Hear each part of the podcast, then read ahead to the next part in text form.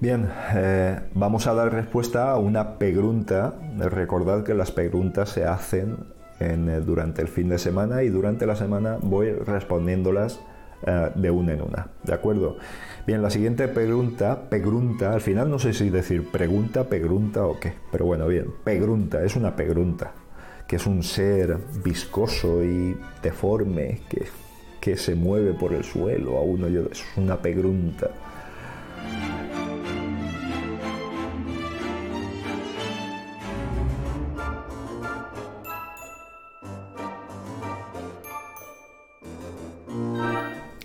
Casi nada la pregunta que nos hace José GDF.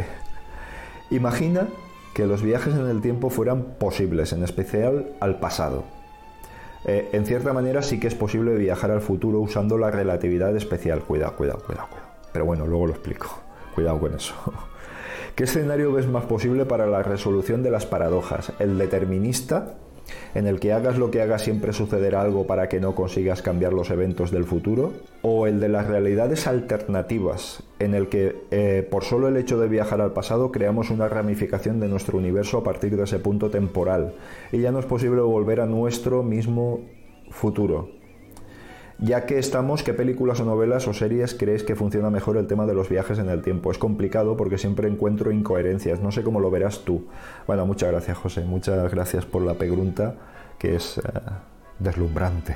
Mm, vamos a ir por partes, como en el caso del amigo Alfredo Parrey, porque son preguntas densas en las que hay muchos, mm, muchos matices. Entonces, eh, imagina que los viajes no fueran posibles. Eh, sí que es posible viajar a futuro. Cuidado, cuidado, cuidado, cuidado. Cuidado con esto, cuidado con esto. Eh, no es claramente posible viajar al futuro. Lo que pasa es que nuestra línea temporal es unidireccional, ¿vale? Digamos que solo funciona en un sentido. Entonces, eh, lo que sí que podemos ver es que todo nuestro tiempo, pero a nivel de partículas y a nivel de, organismos complejos como somos nosotros, siempre eh, funcionan del pasado, o sea, del pasado, no del presente al futuro. Entonces lo que dice la relatividad especial es eso. Eh, cuidado, cuidado. El tema de los viajes en el tiempo, yo es que creo que, vamos a ver, mm, se está cogiendo con pinzas. Es decir, primero la cantidad de energía que es necesaria, y lo he dicho en otras ocasiones, para mover una partícula en el tiempo, en el caso de que fuera posible, se acercaría al infinito. ¿Vale? O sea, tú puedes acercarte a una fracción de la velocidad de la luz. Puede porque evidentemente eh, necesitas esa, ese factor para poder viajar en el tiempo, porque necesitas deformar el tejido del espacio-tiempo. Bien. Dicho esto, viajar al futuro, muy entrecomillado, muy entre paréntesis, muy en letra gris clarito y muy en todo lo que quieras. Y en cuanto a viajar al pasado, te estoy hablando de cuestiones físicas y matemáticas, ¿vale? De demostraciones empíricas. Al pasado no es posible viajar, en contra de lo que pueda parecer, y sería más difícil viajar al pasado que viajar al futuro. Bien, ¿por qué? Pues porque por las paradojas temporales que se pueden producir. Es decir, cualquier modificación, pero tanto en la dirección del futuro como retrocediendo al pasado, implica un cambio de condiciones en nuestro universo. ¿Eso qué implica? Pues implica que cualquier modificación generaría un universo alternativo con un determinismo diferente, es decir, con unas condiciones diferentes. Si tú viajas al pasado, primero, primero, sería difícil que sobrepasaras la barrera de tiempo en el que fue creada la máquina para que pudieras hacerlo. ¿Vale? Porque evidentemente a partir de ahí no hay causalidad.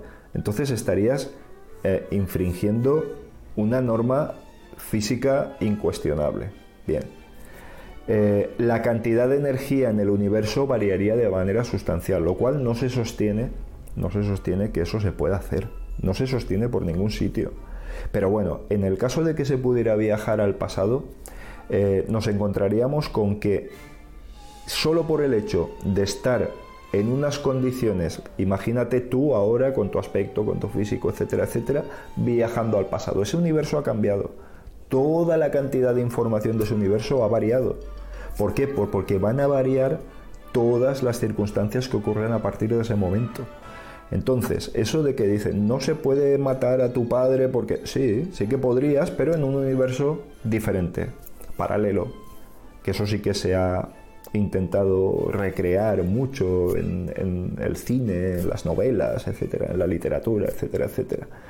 Entonces, en el mismo universo, por lo que he podido informarme a lo largo del tiempo y todo esto, mm, no se pueden hacer viajes en el tiempo. Claro, el melón que abrimos con los universos paralelos o, tangentes o cortantes, pues es que es otro melón, es un melón muy diferente. Eh, ¿En qué, si pienso más en una cuestión determinista que en una cuestión alternativa? No sabría por cuál inclinarme, porque veo tan improbables ambas que, es que no, no, tengo preferencias para creer una cosa sobre otra. Los últimos estudios lo que sí que están confirmando es que no, no se puede tomar tan a la ligera como se ha tomado, diciendo a través de un agujero de gusano podríamos viajar en el tiempo. Es igual, viajarías a otro tiempo en otro universo. Eso siempre es así, porque la cantidad de energía que contiene nuestro universo y la materia es una forma de, concentración de energía, o sea que todo lo que contiene nuestro universo no puede variar, no puede variar. Físicamente es imposible que lo haga. Entonces, automáticamente estaríamos hablando de que si existieran unos universos alternativos, estaríamos cambiándonos a otro universo. Entonces, todas las paradojas que se han descrito de si mataras a tu padre, tú no existirías y tal, tú existirías en tu realidad, en tu universo original, pero en un universo paralelo pues a lo mejor ese padre pues viene de, otra familia o es de segundas y no fue el que te procreó. o sea, es que, claro, pero ya yo creo que estamos entrando más en la ciencia ficción que otra cosa. Bien, eh, en cuanto a literatura, cine y todo esto, bueno, la literatura, al final los viajes en el tiempo, yo lo que más he leído es Isaac Asimov eh, me encanta su, literatura, su forma de escribir y su normalidad a la hora de describir estas cosas. Y bueno, no todo se basa en viajes a través del hiperespacio, que es algo que ni siquiera ni siquiera se tiene en cuenta en la ciencia moderna porque vamos, no, es algo, es un espacio paralelo en el que, o sea, no, no tiene sentido, ¿no? En los que teóricamente todas las leyes de la física se transgreden, no tiene mucho sentido, ¿no? Como tú dices, todos están llenos de incoherencias. Eh, la película que más de manera más fidedigna, porque si nos vamos a las tradicionales o, series, incluso Doctor Who, o es que claro, estamos hablando de que te metes en una cabina y vas donde te da la gana en el tiempo, o sea, es que no, no tiene sentido. Em, en cuanto a las más modernas o más Interstellar, tiene una sólida base científica.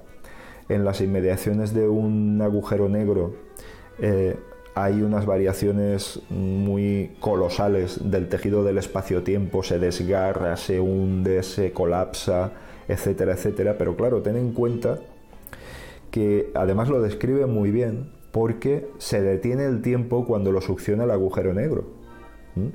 Y es que eh, cuando se produce ese vacío en el tejido del espacio-tiempo, cuando te vas acercando a la velocidad, a la velocidad de la luz, tu estatus tiende a congelarse, tiende a paralizarse, el tiempo tiende a frenarse, ¿vale? En, Interstellar, en cuando llegan a los planetas que están próximos u orbitan el agujero negro, pues hay unas variaciones, el tiempo va más, va más despacio, va más desprisa, en función de ese aleje nos acerquen y tal. Tiene mucho sentido, es bastante real con la ciencia actual y probablemente futura.